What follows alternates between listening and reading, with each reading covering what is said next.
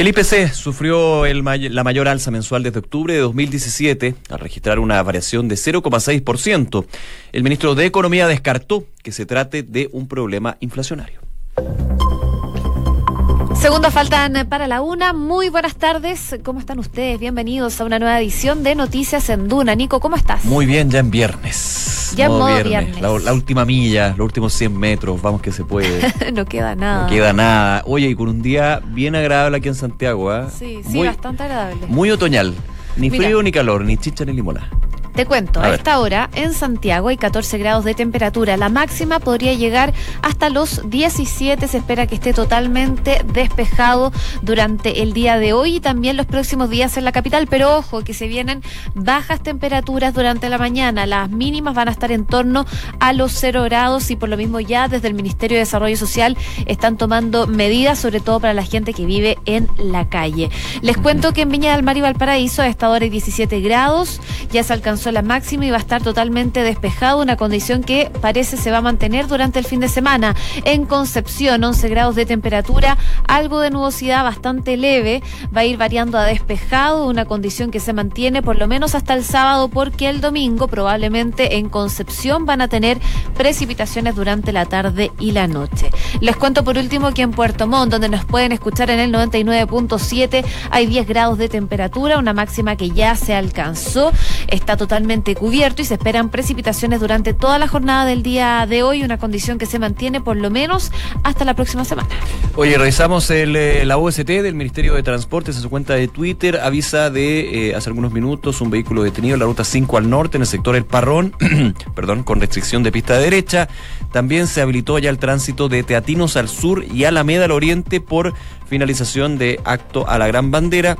Semáforo apagado Los Pajaritos con Vicente Maipú y semáforo apagado en Picuña Maquena con Infante. Además, una alta congestión por Américo Vespucio hace una hora, hay que ver esto, al oriente entre Guanaco y El Salto por accidente en la comuna de Huechuraba y tránsito de Alameda al oriente desviado por Manuel Rodríguez para buses.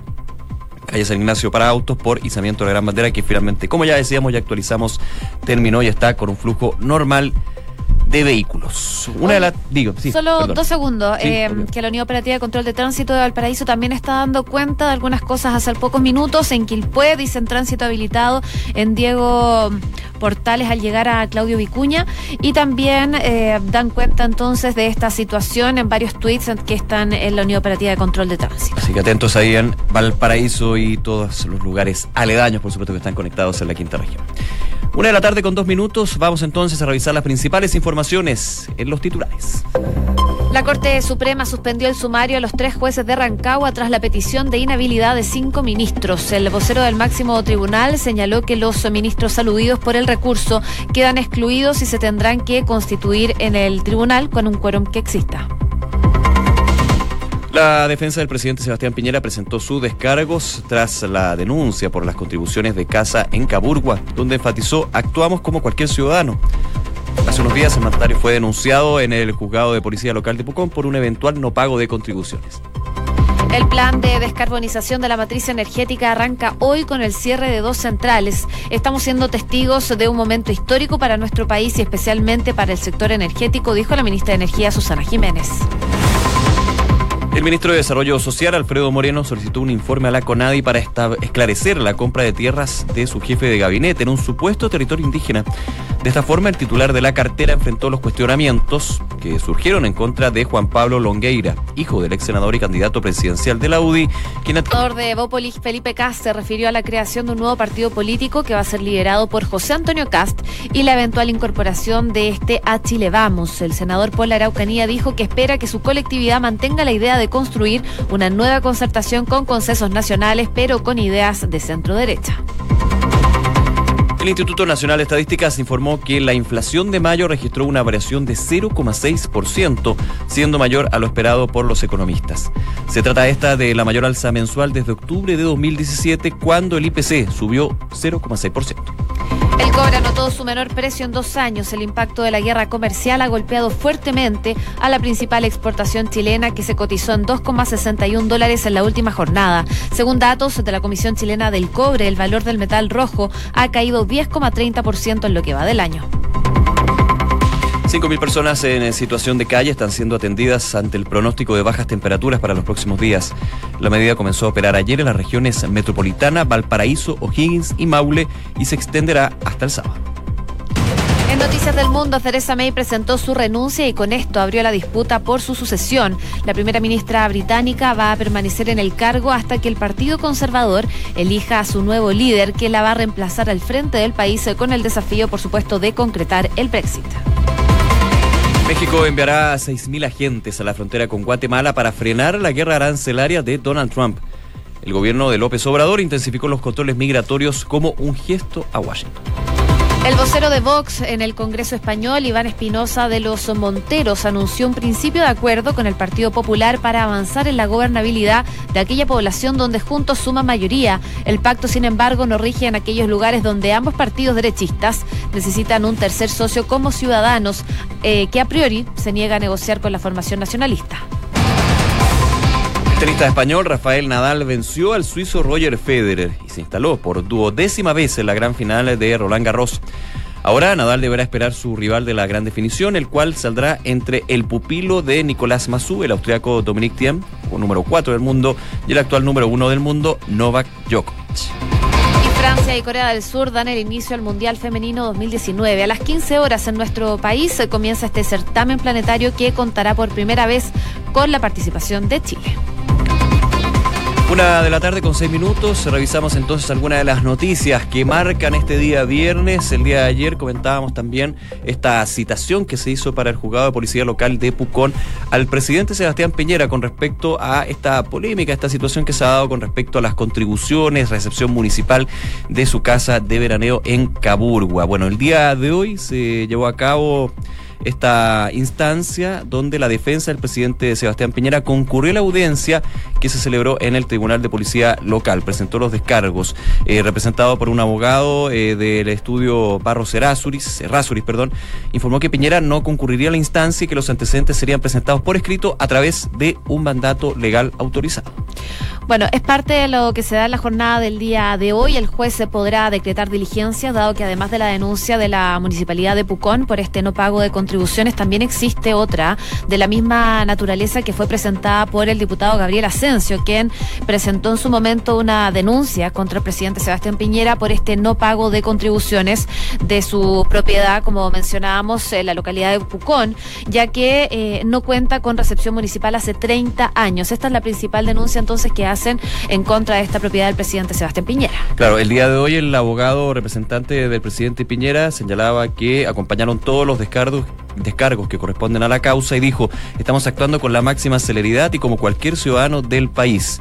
Ante la insistencia respecto a si representado, el presidente Piñera iba a cancelar las multas de manera inmediata, el abogado dijo, es una situación que debe ser resuelta por el tribunal, agregando que están actuando de conformidad a lo que solicitó el juzgado. Ojo con eso porque, por ley, entiendo yo, eh, claro, no, tenía la recepción municipal la casa, por ende eh, no pagaba una contribución que era como un sector agrícola, y evidentemente no lo es. Y eso de hecho lo que ha generado la crítica desde la oposición. ¿ah? Eh, se ha pedido que el pago de la contribución por parte del presidente Piñera sea retroactiva, es decir, los 30 años que no se pagó la contribución efectiva pero por ley, eh, si efectivamente ya se soluciona todo y se obtiene ya lo que es la recepción municipal, debería pagar los últimos tres años de contribución. Eso es lo que sale en la ley. Yo ahí tengo la duda si efectivamente el presidente Peñera podría retroactivamente pagar esos 30 años.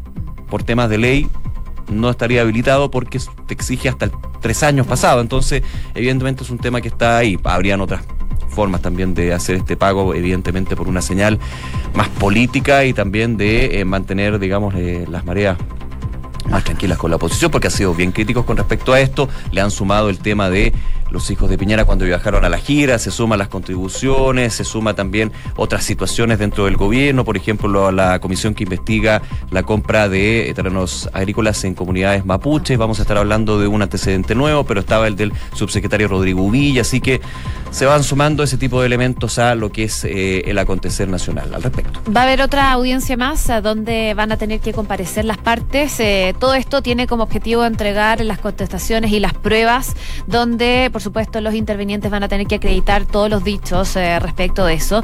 La concurrencia, eso sí, del presidente Sebastián Piñera no es obligatoria, así que probablemente vamos a ver a su abogado en representación del presidente. Una de la tarde con nueve minutos. Escuchas Noticias en Duna con Josefina Stavrakopoulos y Nicolás Vial. Bueno, y seguimos con temas nacionales. La Corte Suprema el día de hoy decidió suspender eh, la visita de la, la vista, digo, de la causa por la posible remoción de estos jueces de la Corte de Apelaciones de Rancagua. Un tema que ha dado mucho que hablar y que muchos ya deben estar un poco perdidos con este tema. Queremos entrar en detalle de lo que ha pasado, hacer un resumen de lo que ha pasado con estos tres jueces de Rancagua y por eso estamos con el periodista de Nacional de la Tercera, Sebastián Bedoya. Sebastián, ¿cómo estás? Muy buenas tardes. ¿Qué tal, Josefina, Nicolás? Buenas tardes. ¿Qué tal, Sebastián? Gracias por acompañarnos. Eh, para entender lo que es esto, porque el día de hoy se va a hacer la, el plenario extraordinario, pero finalmente queda suspendido esta eventual apertura de un cuaderno de remoción. Se habla de el incidente de implicancia. ¿Qué es esto? El incidente de implicancia es cuando un juez que debe fallar una causa ya se pronunció previamente a, conocer los antecedentes completos. En este caso concreto, el 17 de abril, el, la, los miembros, cinco jueces, eh, Sergio Muñoz, María Eugenia Sandoval, Carlos Aranguis, Arturo, Arturo Prado y Ángela Vivanco, solicitaron la apertura de un cuaderno de remoción en contra de los tres cuestionados jueces de Rancagua, Emilio Elgueta, Marcelo Vázquez y Marcelo Albornoz. Esto antes del informe de Rosa María Maggi. ¿cierto? Eso antes del informe de la ministra Maya y en ese momento ese fue eh, la conclusión que llegó el Pleno Extraordinario de la Corte Suprema para no aceptar y acoger la solicitud de estos ministros. Bueno, ahora la defensa, las tres defensas coordinadas de los jueces hacen una jugada muy hábil y solicitan, eh, acusan de implicancia a los magistrados que hicieron esta solicitud. La implicancia, como decía, como bien dice, se implica en, en un fallo previo. Y les habilita, técnicamente, claro, para entenderlo, se inhabilita porque ya emitieron un juicio antes de tener toda la película clara, todos los antecedentes de la ministra Maggi. Así es, tal cual. Eso es lo que se le está cuestionando y lo que hace hoy la Corte Suprema. Se esperaban los alegatos por parte de las defensas de los jueces eh, y lo que hace la Corte Suprema es, bueno, aceptamos la implicancia, la cual fue presentada ayer por la defensa del ministro Albornoz, eh, y le solicita a los ministros que están acusados que tienen tres días para eh, emitir un informe dando su punto de vista, su respuesta a esta supuesta implicancia, así que se suspende por lo tanto la, la audiencia. Pueden emitir un informe así como también no pueden, entiendo. Claro, ellos pueden o no hacerlo. Incluso, por ejemplo, el ministro Sergio Muñoz se encuentra de vacaciones. Eh, esto les puede jugar en contra, evidentemente, lo manifiesta el, ministro Lamberto Cisterna. Ellos necesitan los antecedentes en la mesa para poder eh, decidir qué hacer, si los van a inhabilitar o no. Eh, uno esperaría, imaginaría que, que, lo van a presentar, dada la importancia además de, del caso. Claro. Estamos conversando con Sebastián Bedoya, periodista de La Tercera. ¿Qué puede pasar de ahora en adelante con estos tres jueces suspendidos de Rancagua? ¿Cuáles son las opciones que se barajan en este momento? Bueno, ya actualmente se encuentran, eh, la ministra Maye solicita la, la, apertura de un cuaderno de remoción en contra de ellos y se les da la sanción máxima, la cual eh, eh, se, les puede, se les puede dar, que es suspensión del cargo por cuatro meses y recibir la mitad de las remuneraciones. Hasta el momento ellos se encontraban suspendidos, pero eh, recibiendo sueldo completo. Eh, pero claro, ahora discutiéndose la remoción, ellos pueden ser expulsados, pueden ser sancionados, sacados del Poder Judicial. ¿Y no podrían seguir trabajando en el ámbito público? No, para nada. No, eso es una de, la, de, la, de los castigos que aplica de, de, aprobarse esto por parte del Pleno Extraordinario, algo que vamos mínimo dos semanas más. Tienen tres días lo, los ministros acusados para presentar el informe y se pretende que el próximo viernes se discuta la inaplicabilidad de la, implicancia, perdón, eh, solicitada por las defensas. Y a partir de ahí recién se tiene que programar nuevamente, poner en tabla la discusión, los alegatos que estaban previstos para hoy por parte de las defensas y ahí ver cuánto va a tardar además el pleno extraordinario en fallar o no la remoción de los jueces. Claro, recordar que aquí se acusa a los ministros Albornoz, Elgueta y Vázquez de eh, eventual tráfico de influencias y faltas a la probidad, que es gravísimo y por eso la ministra Maggi eh, llama, ya se está recomendación dentro de su informe a abrir un cuaderno de remoción. ¿Cómo se leyó, Sebastián, eh, en términos de eh, los actores y también el ambiente que está en medio de toda esta polémica?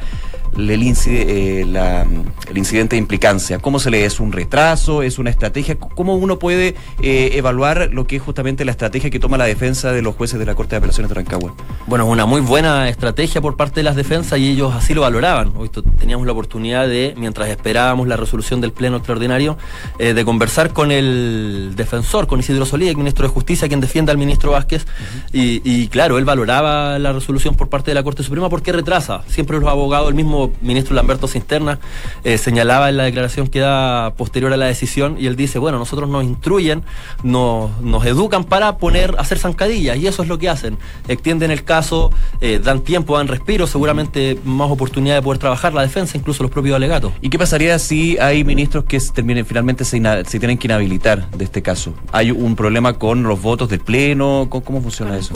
Bueno, de eh, aceptarse la, la implicancia, bueno, estos cinco ministros no van a poder ser parte de- del pleno extraordinario y ahí hay dos opciones. Una es que eh, si se da el quórum, el quórum mínimo del pleno extraordinario es de 12 jueces. Si ese quórum se cumple, eh, van a fallar los mismos, los mismos magistrados de la Corte Suprema. De no contarse con los 12, con las 12 de presencia, los 12 votos, se va a tener que acudir a la norma que dice que miembros de la Corte de Santiago van a tener que eh, ocupar los cargos hasta que se logre cumplir el quórum. ¿Y se sabe quiénes podrían ser esos jueces que.? No, eso no, no se resuelve, eh, puede ser por sorteo o se pueden tomar las antigüedades eh, de la Corte de Santiago. Por último, por mi parte, por lo menos, Sebastián, ¿fue sorpresivo este, esta estrategia de la defensa de los jueces de, Rancagua? No, para nada, lo venían advirtiendo. ya. Lo venían advirtiendo hace tiempo, incluso el mismo 17 de abril o los días posteriores, ellos eh, comentaban de que estos jueces que habían solicitado la remoción eh, iban a solicitar ellos en su momento la inhabilidad porque ya se habían pronunciado con respecto al fallo. Así que era algo que ya se esperaba. Se mantuvo el interrogante hasta ayer a la tarde, eh, reporteando, conversando con los mismos abogados.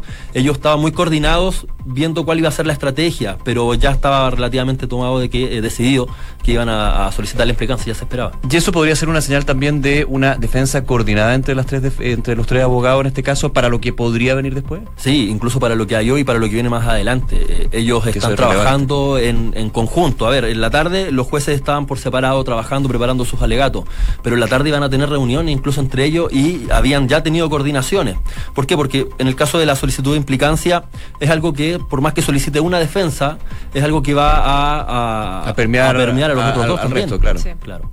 Bueno, queda mucho todavía por conocer sobre este caso de los tres jueces de Rancagua. Queremos darle las gracias a Sebastián Bedoy- eh, Bedoya, digo, por haber estado con nosotros hoy día en Noticias en Duna y aclararnos un poco lo que se viene con este panorama. Muchas gracias. Gracias, Sebastián. Me quedó clarísimo porque tenía varias Ah, dudas. varias ¿no? dudas, Sí. porque hay mucho ámbito legal que uno no entiende. Pero aquí con el experto, el que está ahí en terreno. Gracias, Sebastián. Muchas gracias. Una de la tarde con 17 minutos. Escuchas Noticias en Duna con Josefina Stavrakopoulos y Nicolás Vial.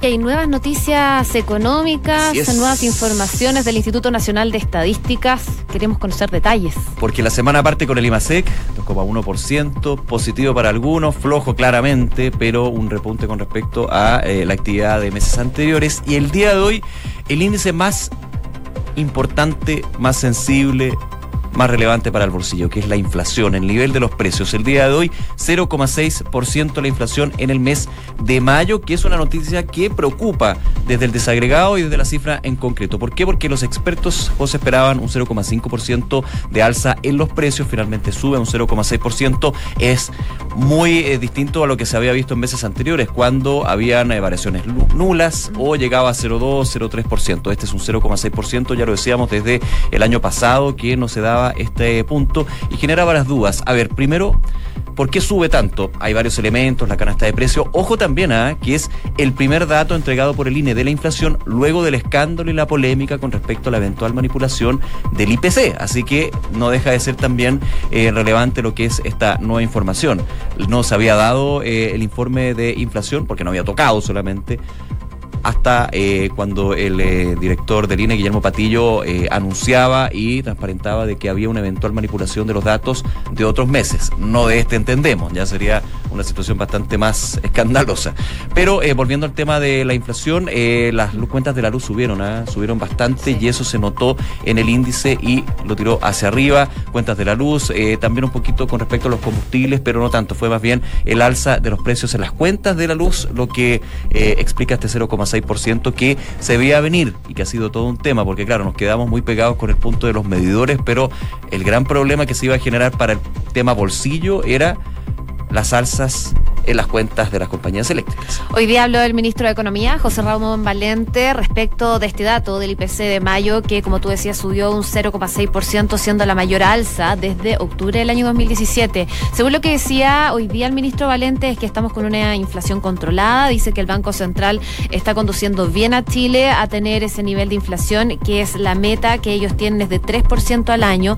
Según lo que dice el ministro Valente, no tiene ningún problema inflacionario, sino todo lo contrario este es un país con precios estables, dijo el ministro de Economía em, tras lanzar un nuevo sistema unificado de permisos super, una plataforma digital que em, permite a emprendedores y inversionistas tramitar algunos permisos. Pero es parte de las declaraciones que da el ministro Valente. De todas formas, también indicó que nunca debemos tomar estas cifras aisladas. Lo que tenemos es que tomar es que eh, eh, lo que está pasando con el crecimiento de los precios y para eso necesitamos mucho más que solo un mes. Eh, así que, por supuesto, llama a mirar macro este IPC el ministro de Economía, José Ramón Valente. Y te doy esa mirada macro que dice el ministro Valente, porque con este 0,6% de mayo, el índice, la inflación, acumula un avance de 1,5% en lo que va de 2019. Así que es bastante moderado, bastante bajo el, eh, el índice en lo que va de este 2019.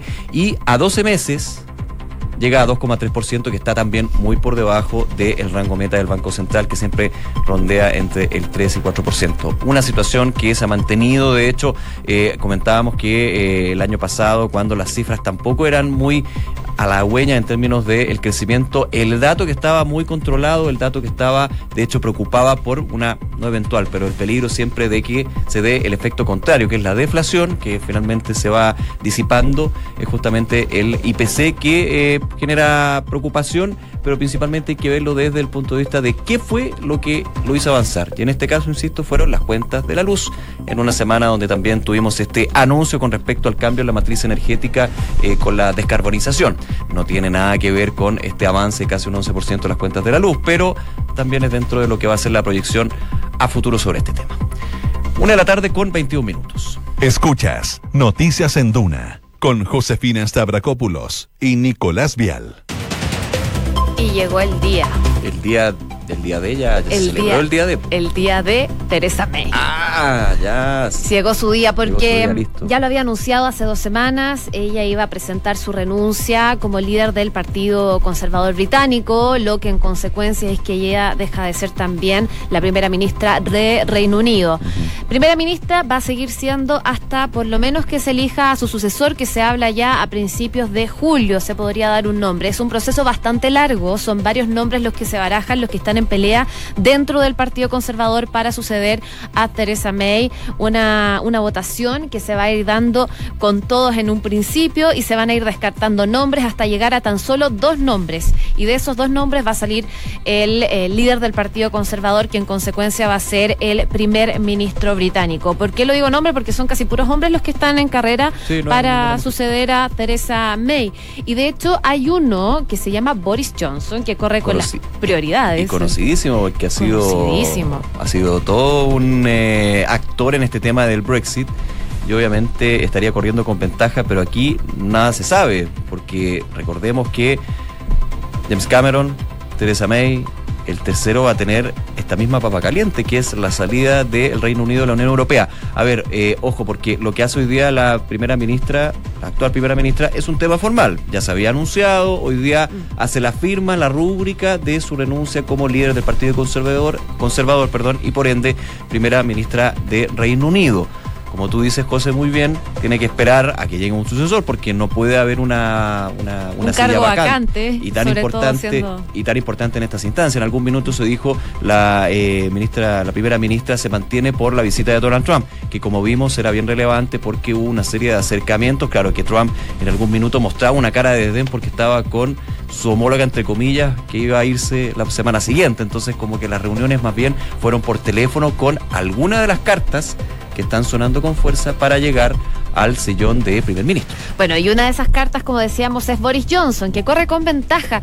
Y él justo hoy día recibió una muy buena noticia, ¿ah? un día clave porque sale Theresa May, pero también un día clave para él porque la justicia británica finalmente le dio la razón a Boris Johnson y ha rechazado que él haya tenido como un proceso de mentiras. Eh, Lo acusan a él de haber mentido sobre el Brexit en su momento, para la, la campaña, campaña. del referéndum. Hay, to- hay toda una investigación al respecto. Hay ¿eh? toda una investigación, pero ahora la justicia eh, desestima esta causa contra Boris Johnson. Una muy buena noticia porque él es uno de los favoritos entonces para poder suceder a Theresa May.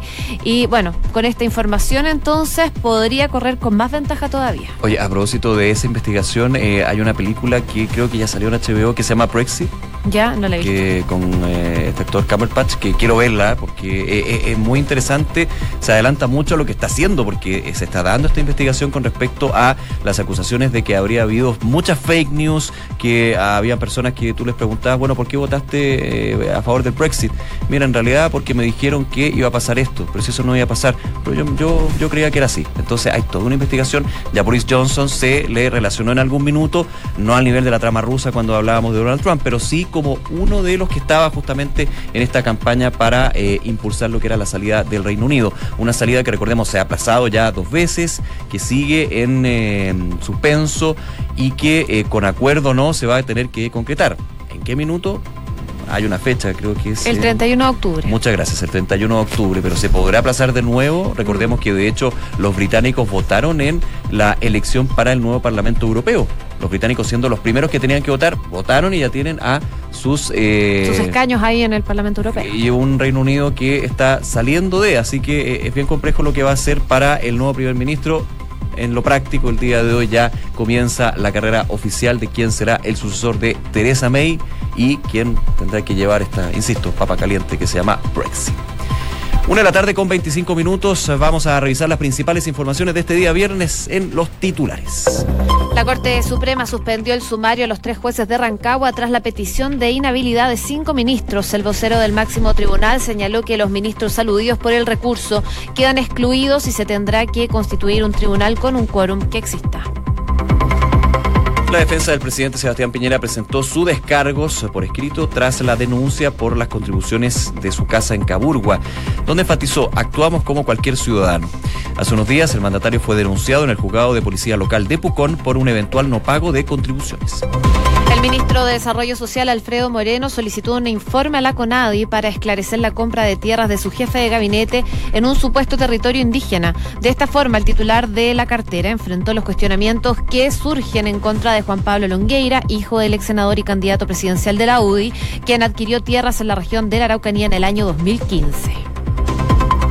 Senador de Bópoli, Felipe Cast, se refirió a la creación de un nuevo partido político liderado por José Antonio Cast y la eventual incorporación de este a Chile Vamos. El parlamentario por la Araucanía dijo que espera que su colectividad mantenga la idea de construir una nueva concertación con consensos nacionales, pero con ideas de centro derecha. México enviará 6.000 agentes a la frontera con Guatemala para enfrentar la guerra arancelaria de Donald Trump. El gobierno de López Obrador intensificó los controles migratorios como un gesto hacia Washington. Y Teresa May presentó su renuncia y con esto abrió la disputa por su sucesión. La primera ministra británica permanecerá en el cargo hasta que el Partido Conservador elija a su nuevo líder, que la reemplazará al frente del país con el desafío de concretar el Brexit. En el deporte, el tenista español Rafael Nadal venció al suizo Roger Federer y se instaló por duodécima vez en la gran final de Roland Garros. Ahora Nadal deberá esperar a su rival de la gran definición, el cual saldrá entre su, el pupilo de Nicolás Mazúdigo, el austriaco Dominic Thiem y el actual número uno del mundo Novak Djokovic. Francia y Corea del Sur dan inicio al Mundial Femenino 2019. A las 15 horas en nuestro país eh, comienza el certamen planetario que contará por primera vez con la participación de la Roja femenina. Así que todo el éxito para las chicas ahí que han hecho increíble. Les va a ir también muy bien, me imagino, de todas maneras. Una con 28, saludamos a nuestros auspiciadores. Credicor Capital pone a tu disposición un equipo de especialistas que te asesoran para hacer, preservar y preservar tu patrimonio. Son parte del grupo financiero Credicor con más de un siglo de trayectoria en Latinoamérica y más de 30 años en Chile. Credicor Capital, excelencia en inversiones. Inmobiliaria Armas, empresa líder la industria con más de 50 años de trayectoria, te invita a conocer e invertir en sus múltiples y atractivos proyectos inmobiliarios de alta plusvalía. Conoce más en iarmas.cl.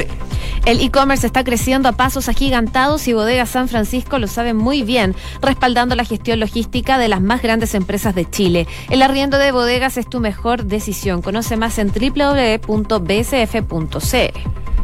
¿Dónde vas? Eh, donde tú vas está Vice Inversiones. Invierte en depósitos a plazo, fondos mutuos y acciones desde donde estés. Descarga ahora la app Banco Vice y actualiza tu forma de invertir. Banco Vice y Vice Inversiones, simple para ti. Una con 29, nos vamos. Viene la segunda edición de Información Privilegiada y luego la tercera PM. Que esté muy bien. Muy buen fin de semana, nos vemos.